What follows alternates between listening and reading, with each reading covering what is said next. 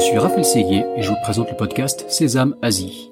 La région APAC compte plus de 4 milliards d'habitants et représente près de la moitié de la croissance économique mondiale. De nombreux Français sont donc venus s'installer ici, dans la région la plus dynamique au monde. Cependant, réussir en Asie n'est pas toujours facile. C'est pourquoi j'ai décidé de voyager de Hong Kong à Singapour en passant par Tokyo et Shanghai pour rencontrer ces Français qui ont réussi en Asie, percer leurs secrets et les partager avec vous. Si le podcast Sésame Asie vous plaît, n'oubliez pas de laisser 5 étoiles et un commentaire sur Apple Podcast, cela m'aide beaucoup. Je vous souhaite une bonne écoute. Voici la deuxième partie de l'épisode consacré à Alexis Bonhomme. Si vous avez manqué la première partie la semaine dernière, je vous invite à aller l'écouter d'abord pour écouter euh, tout ça dans l'ordre. C'est un épisode passionnant où Alexis nous raconte son arrivée en Chine, comment il a intégré Ku Groupon Tencent, la découverte donc du business en Chine au sein d'une start-up à la croissance explosive. On parle de Tencent à ses tout débuts. Il nous parle de son manager chinois avec des pratiques un peu extrêmes, mais qui par la suite est devenu euh, son mentor. Et il nous parle d'aventure ou le, le cool à flow, si vous voyez ce que je veux dire, et comment, au final, il a développé son propre business avec son épouse Curiosity China, avant de finalement revendre cette entreprise à Farfetch. Et ça, c'est ce qui va se passer tout de suite. On rentre dans la deuxième partie de l'épisode où il nous raconte la revente, les négociations. Voilà, c'est parti. Pour, pour, en revenir là-dessus, sur l'épisode Startup, on se retrouve avec une boîte en euh, fin 2017 de 100 personnes super profitable, euh, qui fait des, une croissance euh, importante tous les ans, mais sur fonds propres, euh, spécialisé en digital marketing et en tech, notamment sur la partie CRM, mais pas en e-commerce, alors qu'on venait du e-commerce. Mm-hmm. Et on se dit, pour clore la boucle, il faut qu'on rattache cette dominante e-commerce, il faut qu'on rattache cette clause de loop, cette composante transactionnelle. Et on n'est pas Alibaba, on n'est pas Tencent, on n'est pas Jingdong, ça sera extrêmement difficile de le faire nous-mêmes. Donc oui, on était une des premières boîtes, euh, si ce n'est la première, à développer pour les marques les mini-programmes, euh, les HTML5, etc., etc. Mais très rapidement, on a vu qu'on n'allait pas faire le poids euh, par rapport aux géants du e-commerce. Donc il faut il faut réfléchir. En 2015, on a eu un premier reality check qui était une boîte, un grand groupe de médias euh, très connus. Ils ont des publications euh, dans le luxe, euh, Prince, qui, sont encore leaders aujourd'hui, qui arrivent vers nous. Donc nous, ça fait un an et demi, deux ans, même pas, qu'on a monté la boîte, et qui nous disent on veut vous racheter à 100%. Euh, le deal au final se fait pas parce que déjà un, je pense qu'on était très jeunes dans nos têtes et un peu naïfs en, en tant qu'entrepreneurs, euh, donc on n'était pas du tout sur l'idée de vendre la boîte. On leur avait dit on vous vend 25%, mais on garde 75. Et euh, du côté du groupe de médias, un groupe américain, ils étaient euh, bah, extrêmement, euh, j'allais dire, agressifs et puis honnêtement un peu déconnectés de la Chine. Et donc entre le moment où, où on serrait la main du CEO Chine jusqu'au moment où leurs avocats à New York revenaient vers nous, le deal était très différent. Euh, donc au final, au bout de neuf mois, on nous dit écoutez, c'est juste pas possible. Il faut qu'on se concentre sur notre business parce que ces choses-là, c'est très chronophage. Euh, mais mais on a beaucoup appris. On n'a jamais eu de deal hunter, on n'a jamais eu de M&A, on n'a jamais eu de de structure, mais on s'est dit, waouh, un, si un jour on vend notre boîte, il faut qu'on soit prêt. Que euh, d'un point de vue financier, tout soit au cordeau, d'un point de vue légal, tout soit au cordeau, tout, tout doit être clean et organisé. On a toujours été une boîte clean, mais on n'était pas organisé. Donc ça, ça a été le premier takeaway. Le deuxième takeaway, le plus important, notre société a une valeur. Notre société, ce qu'on a créé, sans, sans vraiment le penser ou le vouloir, ça a une valeur sur le marché et ça attire des écosystèmes ou des sociétés beaucoup plus grosses. Ça fait pas un peu tourner et, la tête justement de, de, réaliser la valeur de la boîte et de se, voilà. De... Euh, si si bah au début si parce que tu te dis euh, bah putain ils te ils te mettent beaucoup d'argent en face euh, c'est hyper intéressant mais en fait tu sais c'est toujours quand tu vois les promotions sur les paquets de céréales euh, achète trois paquets euh, petit astérix euh, le sixième est gratuit ou je ne sais quoi faut toujours lire l'astérix -hmm. et en fait quand les types te mettent de l'argent il y a toujours des petits astérix c'est quoi les term sheets? Mmh. Et en l'occurrence, pour cette société américaine, les, les term sheets, c'était absolument lunaire. Euh, si tu fais faillite, ils récupèrent 100% de ta techno pour gratuit. Si tu fais pas X centaines de millions de dollars trois ans après, ils, récup ils te payent pas les earn-out. Enfin, des, termes qui étaient complètement lunaires. Donc on leur a dit, écoutez les cocos, euh, juste, euh, c'est pas possible. Mais merci en tout cas pour votre intérêt. On reste en contact. Il se trouve que quelques années plus tard, je fais un aparté cette société euh, de médias sera investisseur chez Farfetch. Euh, et donc, quand Farfetch fait le tour de table et demande au board des investisseurs tiens, on va racheter une boîte qui s'appelle Curiosity China. Il pose la question à ce groupe de médias et alors si au monde euh, en disant tiens, on, on, veut racheter cette, cette boîte en Chine, qu'est-ce que vous en pensez? Donc il y a toujours euh, il y a toujours, euh, on, on, retombe toujours sur ses pattes et la personne que tu rencontres un lundi, tu pourras peut-être la rencontrer dix ans après. Donc toujours être droit, respectueux et autant que faire se peut euh, professionnel avec tout le monde parce que tu sais jamais de quoi demain sera fait. Donc ça c'est l'aventure Curiosity. Le premier deal en 2015 ne se fait pas. Le deuxième deal fin 2017, 2018 se fait. Et en fait, à ce moment-là, nous, on a déjà défini si un jour des boîtes nous approchent, quel genre de boîte on voudra. Et en fait, on disait, on voudra soit un leader dans le CRM, parce qu'on était très fort dans le CRM, soit un leader dans le e-commerce, parce qu'on venait du e-commerce et on voulait y retourner. Pour encore une fois clore la boucle entre le marketing digital, le contenu, la technologie et le côté transactionnel qu'a le, CRM. Donc Salesforce nous a jamais rencontrés. Euh, donc euh, bon, c'était une boîte un peu dream case scénario Salesforce pour nous. Euh, ça c'est, on n'a jamais eu de contact avec eux. Je crois rapidement avec Salesforce Venture, mais il n'y a jamais, il y a peut-être eu un call, mais ça s'est arrêté là.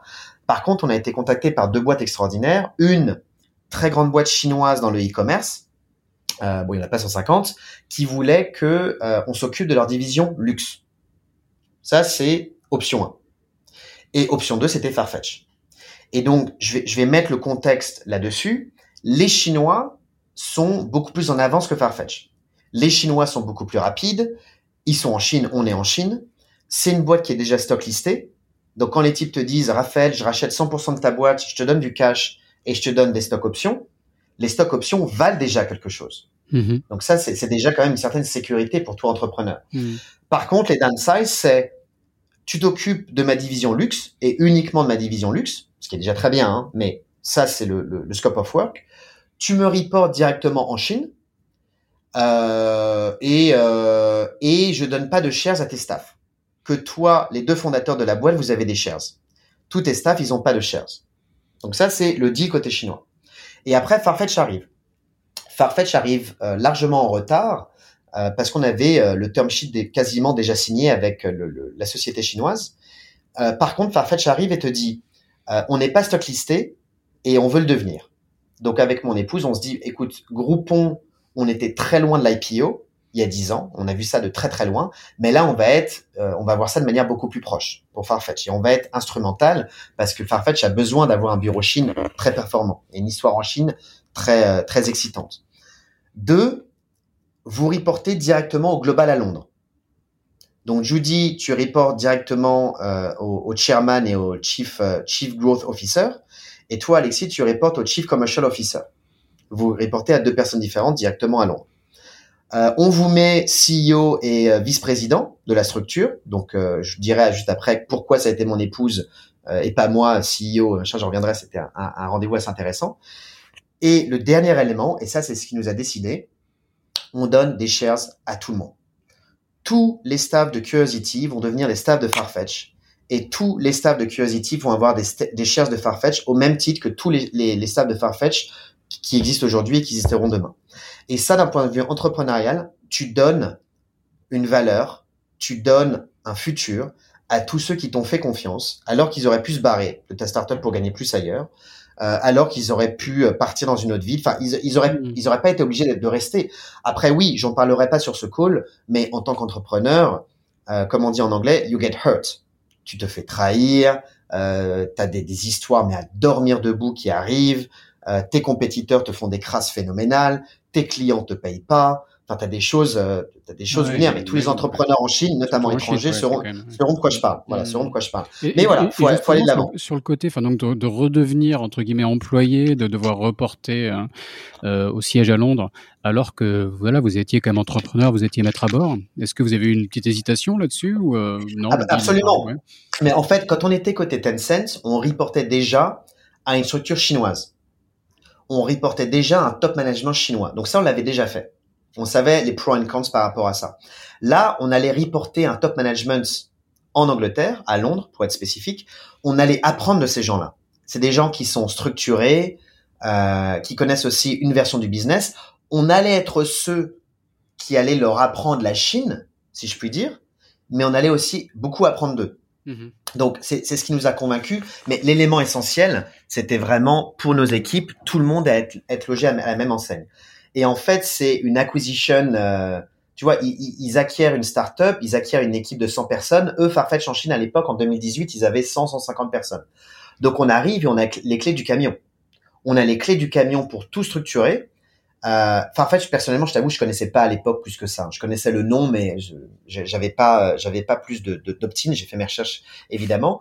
Au moment où on clôt le deal, on va à Londres, on rencontre tout le top management et on rencontre euh, le fondateur de Farfetch, qui est un homme absolument extraordinaire, euh, une personne qui s'appelle José Neves, qui est, euh, il est, il est solaire. Je pense que c'est le meilleur terme qu'on puisse employer en français. Il est solaire dans le sens où c'est un entrepreneur déjà. Il est parti de rien en montant une boutique de mode à Londres en 2008. Il a une vision pour l'industrie qui est, c'est quasiment Nostradamus, tu vois. Il, disait des choses en 2008.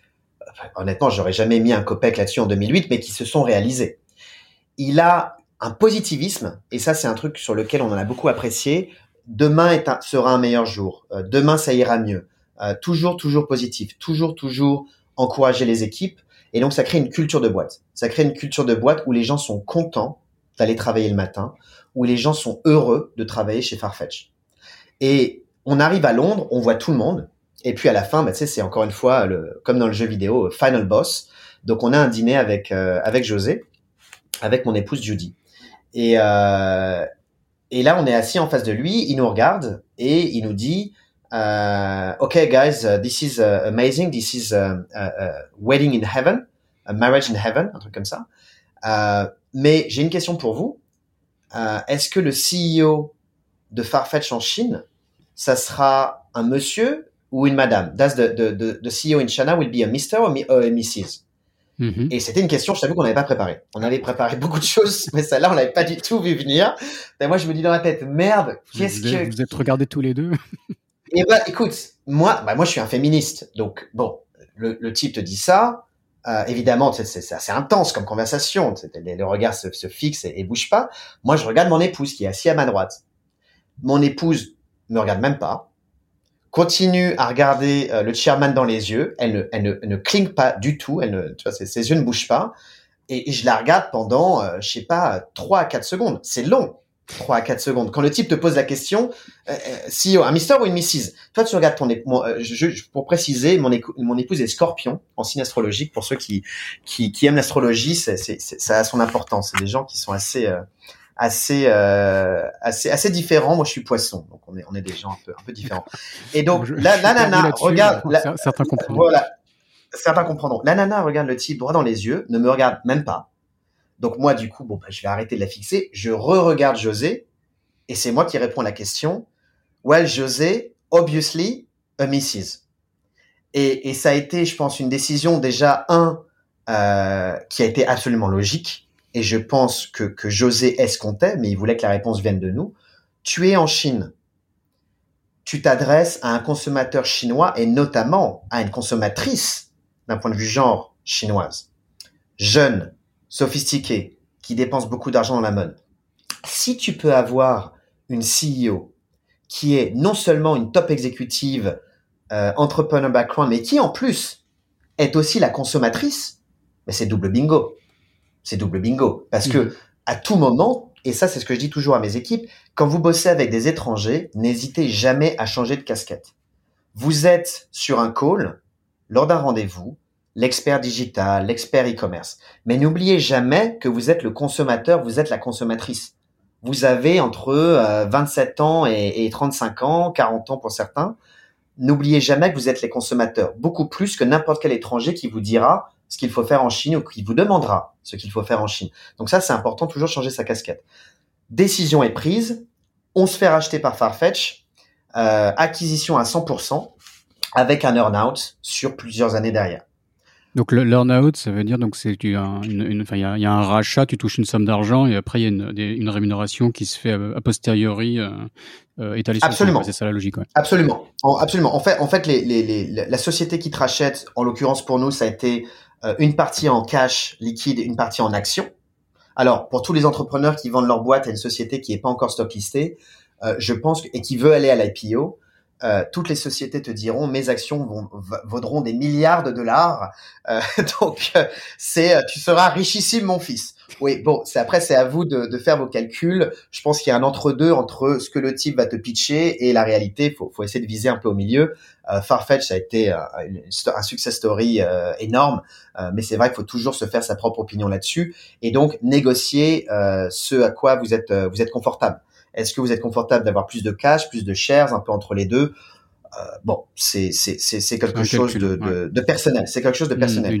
le conseil, le conseil, le conseil que je peux donner aux entrepreneurs, euh, c'est quand vous vendez votre boîte, euh, c'est vous allez être euh, vous allez être chez quelqu'un d'autre les trois quarts du temps et un quart du temps, nous, ce qui a été notre cas, vous allez être ce quelqu'un d'autre. C'est vous qui allez gérer toute la structure. Euh, dans tous les cas, c'est important que vous dormiez très bien le soir. C'est important que vous vous dites, les 3, 4, 5, 10 dernières années de ma vie, quand, j'avais ma startup, j'ai cravaché comme pas possible, j'ai pris des risques comme pas possible. Je veux que ce qui a été acté, mon earn-out, ce que je vais gagner et ce qui va acheter mon indépendance financière, mais également mon, mon indépendance psychologique, euh, soit garanti. Et en fait, si possible, ce que, je vais suggérer, c'est d'avoir un minimum garanti.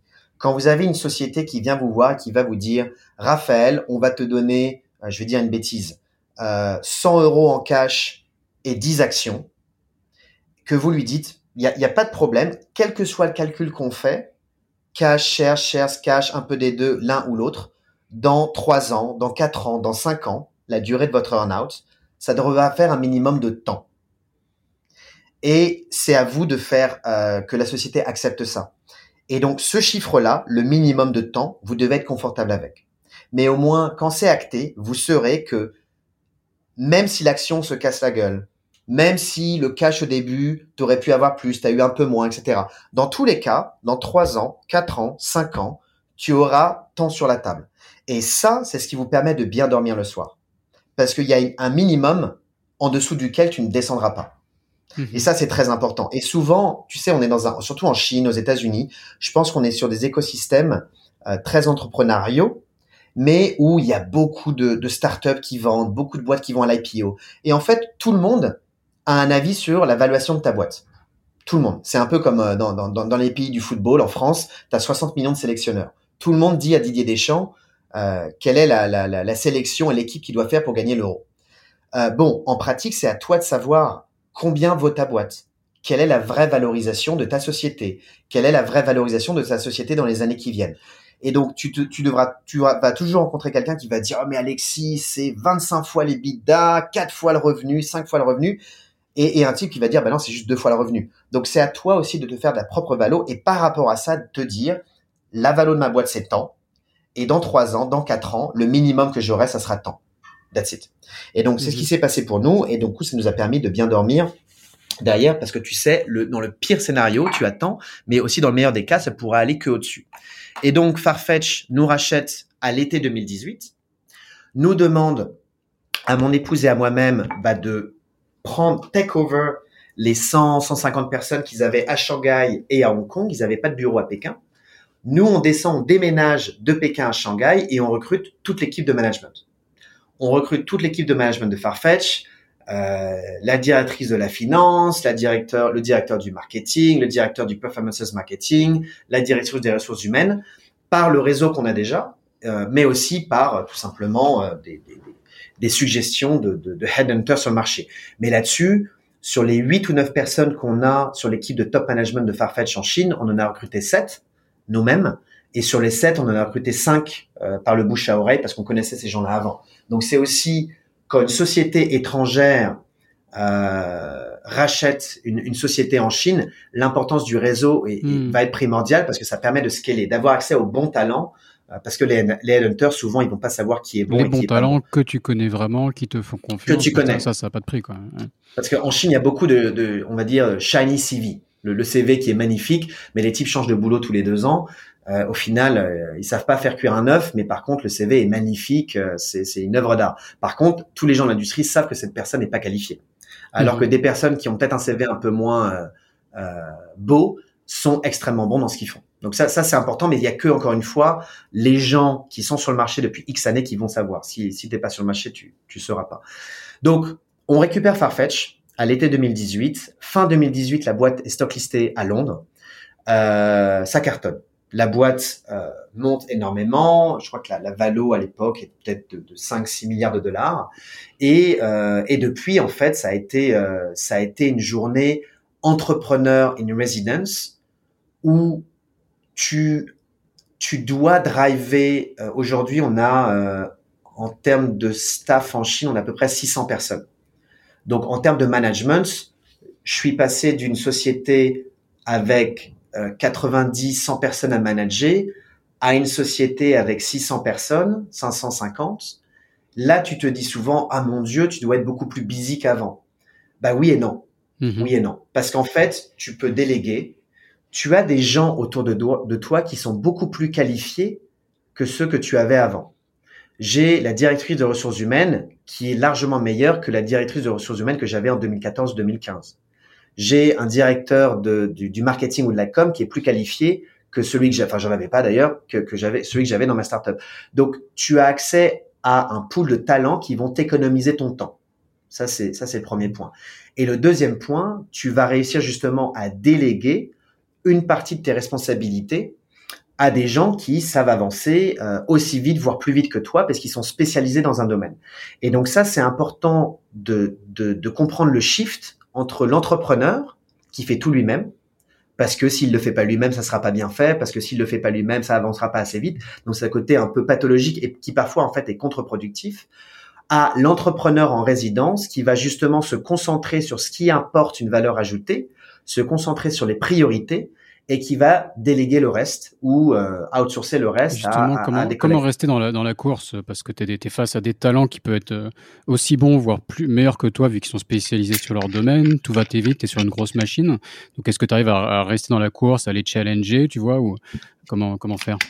Oui, absolument. Alors après, les, les valeurs d'exemple que je mentionnais sur la, la première partie euh, quand j'étais côté côté Tencent, travailler dur, arriver tôt, partir tard, etc. Ça, c'est des fondamentaux qui doivent rester. Mhm. Euh, donc tu peux pas tu peux pas arriver à 9h repartir à 18h tous les jours. C'est- juste pas possible. Après, oui, le fait de bosser pour une boîte internationale avec un board à Londres, tu as beaucoup de calls le soir. Euh, donc très très souvent dans la semaine, j'ai des calls le soir. Donc ça évidemment, tu l'expliques aux équipes. Tu dis écoute, je, je pars à 19h, je pars à 20h parce que sinon je vois pas ma fille. Euh, donc je veux la voir au moins 30-40 minutes.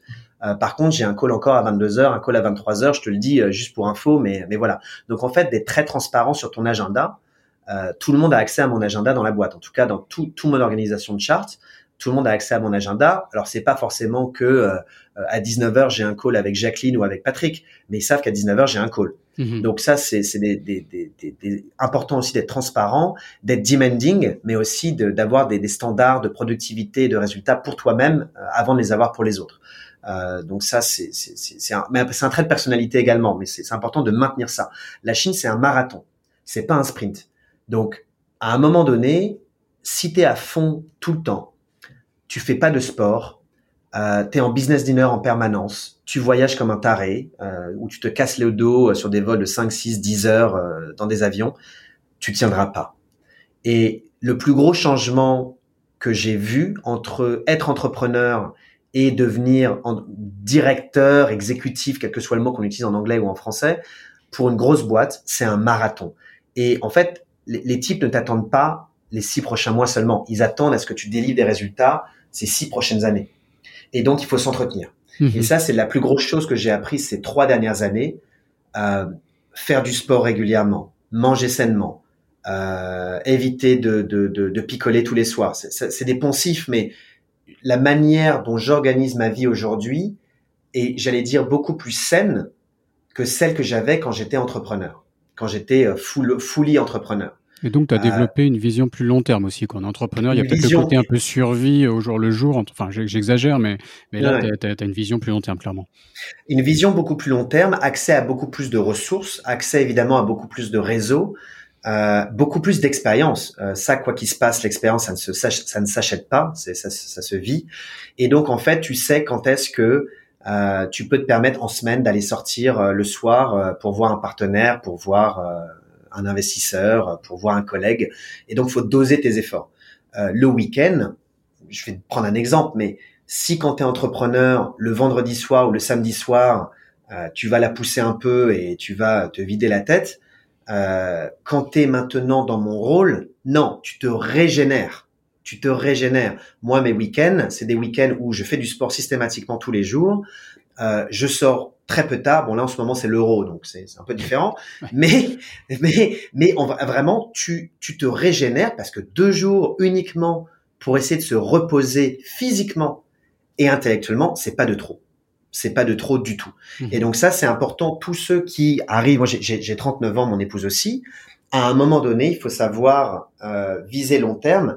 Et l'important, c'est pas d'être là dans six mois, c'est d'être là dans six ans et de continuer à amener une valeur ajoutée tous les jours, de continuer à apprendre, d'avoir du temps pour bouquiner, d'avoir du temps pour rencontrer des gens. Euh, et donc, et donc ça, c'est important. Et, et évidemment, le downsize, apprendre à dire non. Apprendre à dire non, euh, pour rencontrer des gens, apprendre à dire non pour répondre à, des emails. Enfin, tu réponds toujours, mais tu n'accèdes pas forcément à, des demandes. Et donc ça, c'est important de voir où sont tes priorités. Et évidemment, quand tu es aujourd'hui côté Farfetch, une boîte qui est assez sexy, assez assez hot comme on dit sur le marché, tu as tu as beaucoup de tu as beaucoup de demandes. Euh, des demandes de partenaires, de demandes de gens qui veulent bosser chez toi ou de faire des stages, etc. Donc tu réponds toujours, ça c'est la base. Mais, mais par contre, il y a des moments, faut savoir, euh, faut savoir soit déléguer à quelqu'un, soit, soit répondre par les négatives, malheureusement, parce que, parce que sinon tu te fais bouffer. Mhm. Sinon, tu te fais bouffer et euh, faut pas perdre de vue que ton objectif, c'est de faire que Farfetch ça devienne la plus grande boîte de e-commerce luxe au monde, euh, que le marché Chine devienne le plus gros marché de Chine au monde de Farfetch. On est numéro 2 juste derrière les États-Unis et on va passer premier dans, dans je pense quelques une année peut-être 18 mois et c'est des, des gros business. Je peux pas partager sur le call la taille du business qu'on gère, mais c'est des, des business qui sont très très importants. Euh, et encore une fois, 600 personnes à manager au quotidien, c'est beaucoup de travail.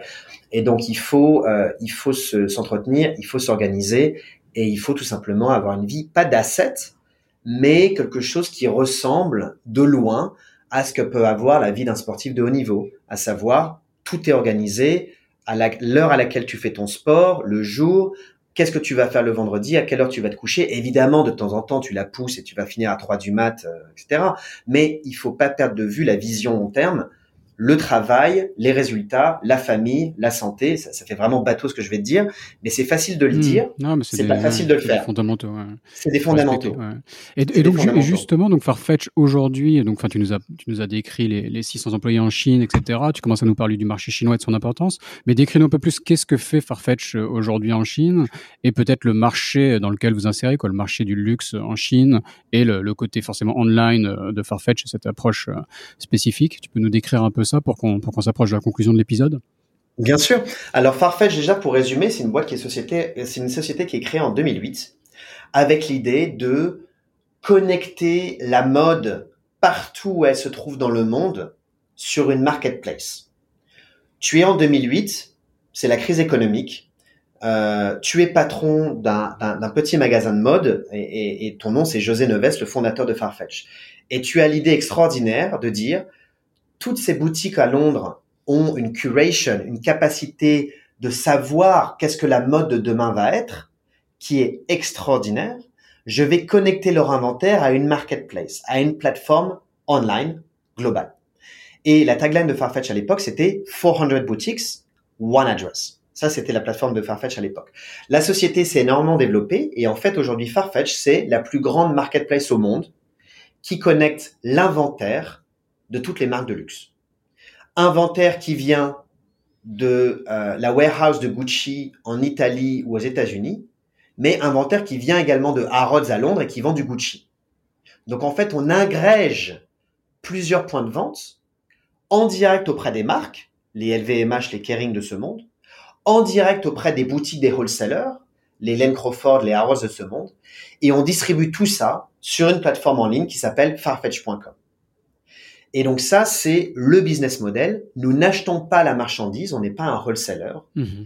On se connecte à un inventaire, on amène du trafic sur farfetch.com et à chaque fois que Raphaël, que Alexis clique sur euh, la veste Saint-Laurent, on l'envoie, l'Invest Saint-Laurent, à Raphaël ou Alexis, qu'ils soient basés à Taipei, à Shanghai, à Paris ou à Los Angeles. On va envoyer cette veste Saint-Laurent dans 190 pays, entre 2 et 5 jours en moyenne, et on va prendre une commission dessus. Et donc ça, c'est le business de Farfetch. La société aujourd'hui est cotée au New York Stock Exchange. Euh, les investisseurs de Farfetch vont être des sociétés comme, euh, en dehors des VC, euh, des sociétés comme Chanel, des sociétés comme Kering via Artemis, des sociétés comme Richemont et également des sociétés chinoises, Tencent, JD.com, Alibaba. On est une des très rares sociétés aujourd'hui à être investie par Tencent et C'est ce que j'ai souligné. On dit souvent qu'il faut faire le choix entre les deux écosystèmes en Chine, mais vous avez les deux, quoi, ce qui est assez rare. On, on, a, on a les deux. Donc ça, ça a été aussi les succès que Farfetch Chine a eu ces dernières années, cette capacité à localiser la boîte. On est 600 en Chine, d'étrangers, à savoir de non-chinois, on est 5. Pour donner un ordre d'idée. Mhm. Euh, donc on est très local ici. Toute la tech, on le fait en local. Tout le contenu, on le fait en local. Tout la performances marketing, l'achat média, on le fait en local. La plupart de la stratégie, on en fait en local. Farfetch est une société chinoise en termes de structure, en termes de management. Et ça, c'est une des raisons pour lesquelles tu as si peu de sociétés étrangères qui ont réussi en Chine. Groupon a pas réussi, Amazon a pas réussi, eBay a pas réussi, et je pourrais, euh, je pourrais euh, continuer le fil rouge.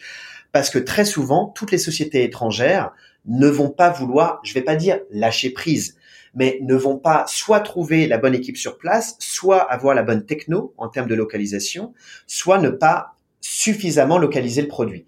Et, ça, ça a été un des, un des postulats de départ qu'on a dit à Farfetch quand ils ont racheté. On veut bien signer avec vous et c'est un grand honneur de rejoindre Farfetch aujourd'hui en tant que top exécutive. Mais par contre, en termes de stratégie, ça, c'est la stratégie qu'il vaudra faire. Est-ce que vous êtes prêt à faire cela Est-ce que vous êtes prêt à faire ces, investissements? Parce que tu dis à des types, tu vas devoir recruter 150 ingénieurs en Chine. Ça mhm. coûte de l'argent. Donc si les types te disent non, bon, tu sais déjà que il euh, y, a, des chances que ça ne marche pas. En l'occurrence, on nous a dit oui. Donc après, évidemment, faut justifier tous les jours. Euh, on, a des, des, des, performances target euh, toutes les semaines, tous les mois, tous les ans. Si demain on ne fait pas nos chiffres, la love story s'arrêtera. Tu vois ce que je veux dire? Hmm. Donc il y a, y a aussi quand même, tu peux avoir de la liberté, tu peux accéder à cette liberté d'un point de vue décisionnaire, but, but you need to earn it personne ne va te donner un, chèque en blanc juste parce qu'ils ont racheté ta boîte. Ça n'arrivera jamais. Et donc, il faut prouver tous les jours que tu es la bonne équipe pour driver la société, que tu connais mieux que personne l'écosystème. Il faut amener des résultats, des résultats qui sont également financiers, mais qui sont également en termes de, de awareness, de perception. Tu demandes aujourd'hui sur le marché chinois, euh, soit des consommateurs, soit des top exécutifs dans l'industrie de l'investment ou du luxe, qu'est-ce que vous pensez de Farfetch en Chine? Et ça, ça d'ailleurs, c'est un de nos plus gros achievements. Généralement, les gens vont te dire, ah ouais, Farfetch Chine, depuis 2-3 ans, on en entend beaucoup parler, ils sont très visibles, ils font vraiment des choses auxquelles on, on s'attendait pas, auxquelles on n'attend pas les sociétés étrangères faire en Chine. Et donc ça, c'est une de nos plus grandes victoires, qu'on est à la fois entrepreneur et à la fois exécutif, et qu'on a réussi à mettre sur la carte de la Chine une société occidentale. Mmh. Euh, et donc ça, ça, ça, ça a été, euh, ça, ça a été une, j'allais dire une, une, une, grande victoire. Maintenant, en termes de perspective de croissance, euh, la Chine est le marché au monde où on grandit le plus vite. Euh, la Chine est le marché au monde également le plus compétitif, parce qu'ici, c'est pas seulement les, les, Alibaba, les, les Jingdong nos concurrents, c'est aussi tous les parallélistes, euh, tous les boîtes qui vendent du faux, toutes les petites startups qui se mettent à vendre du luxe, euh, les department stores et les marques en direct les retailers sont aussi techniquement des concurrents à partir du moment où ils vendent du luxe. Donc, c'est important aussi de savoir quelle est ta concurrence pour pouvoir adapter ta stratégie. Euh, mais les perspectives de développement sont, sont, sont, assez extraordinaires. Évidemment, on se bat tous les jours pour euh, avancer le, le, plus rapidement possible, mais c'est un marché qui est extrêmement concurrentiel. La Chine, c'est un marché qui est... Si on doit faire un parallèle, je dirais que le, prisme, hein, généralement, c'est les États-Unis versus la Chine dans notre industrie, sur le e-commerce, je dirais que le, marché américain est un marché extrêmement compétitif, extrêmement compétitif, extrêmement agressif. Mais c'est quand même un marché où il y a des règles. Il y a quand même un minimum de régulations qui font que il y a les règles du jeu, les gens doivent les respecter. La Chine, c'est non seulement ultra compétitif, mais c'est un marché violent. C'est-à-dire qu'il y a des règles que des gens ne respectent pas il y a, euh, je vais dire une, bêtise, il y a des pricing que les gens ne respectent pas, il y a des faits de vente du défaut en Chine que des gens ne respectent pas, et ça, ça te prend des parts de marché. Mhm. Et ça, faut l'accepter parce que tu peux pas lutter contre ça. Tu peux pas lutter contre ça, surtout comme comme une marque étrangère. Donc la, la, la, la perception que tu as de développer une société en Chine ne peut pas être uniquement faite avec un prisme euh, western. Tu dois aussi avoir un prisme asiatique et chinois en disant, écoutez, en Chine, ça se passe comme ça, mais par contre, voici ce qu'on peut faire pour se développer. Et donc, il faut être en permanence, en permanence dans la communication et en permanence avoir ce flux tendu pour apprendre, pour apprendre, pour, pour, pour éduquer, j'aime pas ce terme, mais pour partager quelle est l'évolution du marché chinois euh, auprès de ton headquarter à Londres, notamment avec la période du Covid où personne ne peut voyager. Et ça, ça a été un, un, un, un, choc évidemment pour tout le monde de ne pas pouvoir se voir physiquement. Euh, personnellement, je suis pas fan. Je sais que les gens euh, prônent aujourd'hui beaucoup le work from home. C'est pas quelque chose dont dont, dont, dont, je partage, on peut pas être en work from home full time, c'est pas possible. Mmh. Si on est dans un, un écosystème quand ça va très très vite, quand on est sur de la créativité, on est sur du contenu, il faut se voir en face à face. Il faut se voir en face à face. Et si demain je devais remonter une société, clairement, je serais pas en work from home en termes de, de, de policy de base. Un, un, jour par semaine, deux jours par semaine, ou enfin, quel que soit. Ça dépend de la fonction, le boulot que tu fais. Mais c'est important. On est des êtres humains. On est, on est des, des, des, des, des êtres, on est des animaux, si je puis dire. On a besoin de se sentir, se toucher, et on peut dire ce qu'on veut 20 euh, minutes de discussion à la machine à café, c'est beaucoup plus efficace que 20 minutes euh, sur euh, sur Teams ou sur Zoom avec une time zone différence. C'est voilà, mais ça c'est un avis personnel clairement. Faut savoir s'adapter, faut savoir s'adapter. Pour recruter des talents, c'est une bonne chose. Tu peux dire à un talent, écoute, t'es pas obligé d'être à Pékin, t'es pas obligé d'être à Hong Kong ou à Shanghai tous les jours. Tu peux être à deux heures de vol, mais par contre voilà, une fois par mois, deux fois par semaine, une fois par semaine, il faut venir au bureau. Donc pour avoir accès à des talents, je pense que le work from home, c'est très intéressant. Euh, mais sinon, au quotidien, je pense qu'il faut, faut, faut, un certain équilibre, en fait. Mmh mmh. Ok, ok, très bien. Euh, on se rapproche de la fin de l'épisode. Euh, je pense qu'il faudra te réinviter pour euh, pour qu'on fasse un, peu un deep dive dans le, le, marché du luxe. Il y a plein de sujets euh, en Chine. Il y a plein de sujets passionnants que je voulais euh, que je voulais aborder, mais le temps passe vite.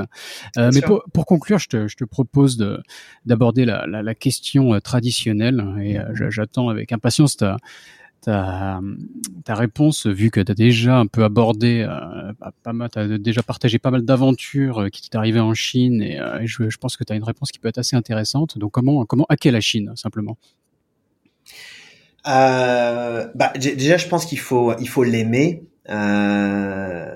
C'est important d'aimer la culture euh, moi, là-bas, j'aimais beaucoup, enfin j'aime toujours évidemment énormément la culture asiatique euh, et évidemment après la culture chinoise, mais j'adore la culture japonaise, euh, Corée. Euh, je connais moins que le Japon, mais ça, ça a l'air génial. Euh, j'adore aller à Bali en vacances dans un dans un passé euh, pas si lointain. Enfin bref, l'Asie en règle générale, je trouve que c'est un c'est un continent qui est assez assez passionnant. La Chine, c'est c'est un pays qui s'est ouvert il y a pas si longtemps que ça c'est un pays qui est devenu très euh, nationaliste, alors pas forcément dans le mauvais côté euh, des choses, mais qui est vraiment fier d'être chinois et qui est sur l'idée demain sera un meilleur jour qu'hier. Quand tu poses la question à des parents chinois, est-ce que vos enfants auront une meilleure vie que vous avez eue? Tu as dans une écrasante majorité les gens qui vont répondre oui. Fais le même sondage en France, à mon avis, ce sera plutôt l'inverse, tu vois, en termes en termes de, de perspective.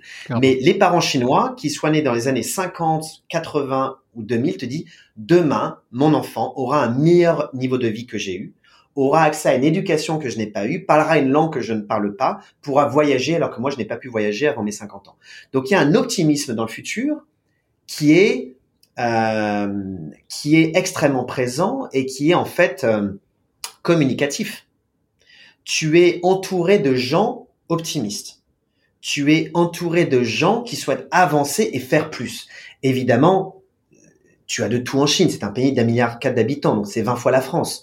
Donc euh, des gens un peu paresseux, il y en a, des gens qui bossent H24, il y en a, des gens brillants, il y en a, des gens moins brillants, il y en a.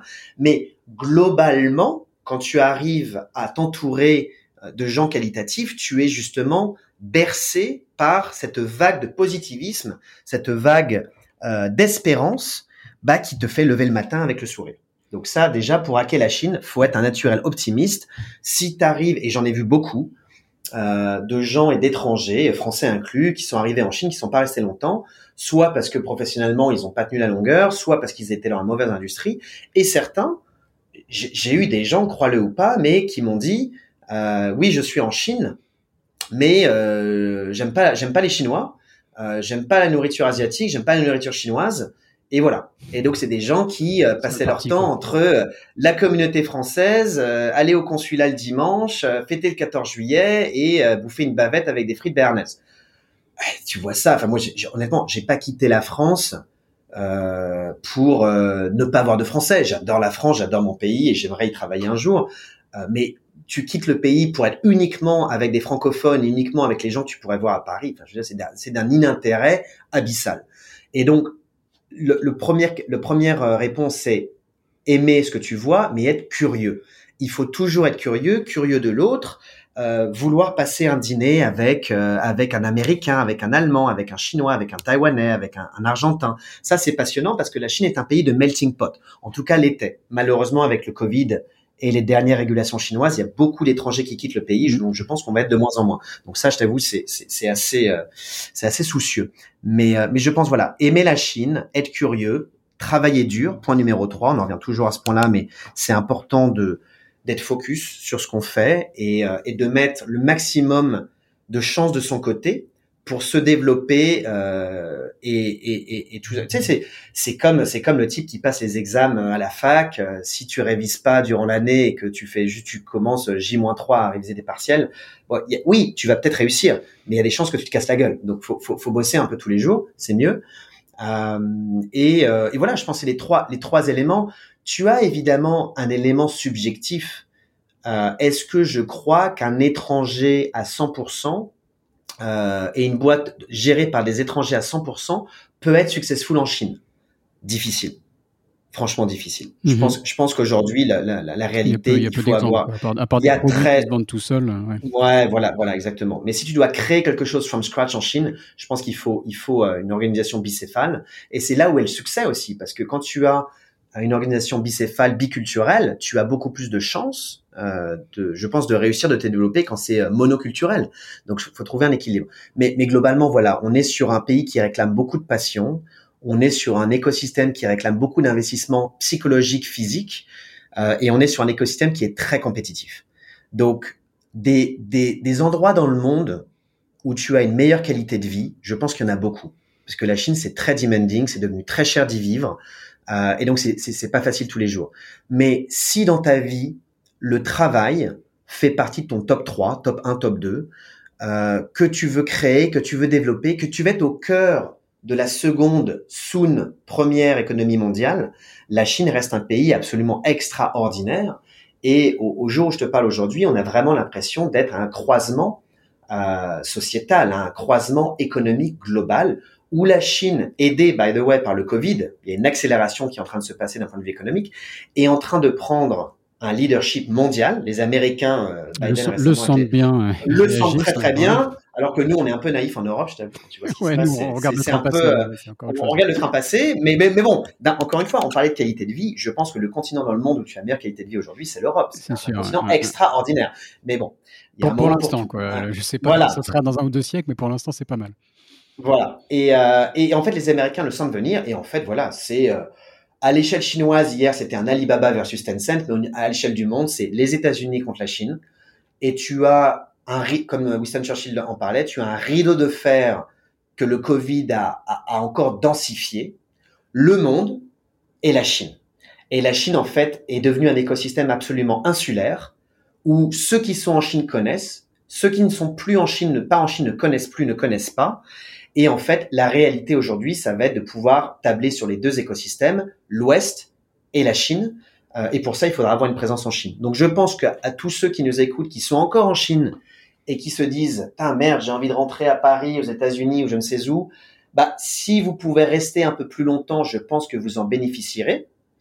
Euh, et si vous ne pouvez pas rester, essayez de rester, d'être dans un pays où il y a quand même un rapport à la Chine qui est quand même euh, assez présent. Ça peut être Hong Kong, ça peut être Taïwan, Corée, Japon, c'est pas très loin, Sud-Est asiatique, c'est pas très loin, Singapour par exemple. Donc ça, ça vous permettra de rester en contact avec l'écosystème chinois. Si demain vous rentrez en Europe, vous partez aux États-Unis, ça sera un peu plus compliqué. Mais encore une fois, chacun est, est, est libre de ses choix. Et évidemment, on en vient à cette question personnelle et subjective. Si ton épouse est chinoise, euh, si ton gamin est franco-chinois, bah oui, a priori, tu vas rester un peu plus longtemps en Chine que prévu, ou ta vie sera toujours entre les deux, alors que si ton épouse est euh, européenne, américaine, japonaise ou je ne sais quoi, bon, tu vas pas forcément rester en Chine toute ta vie.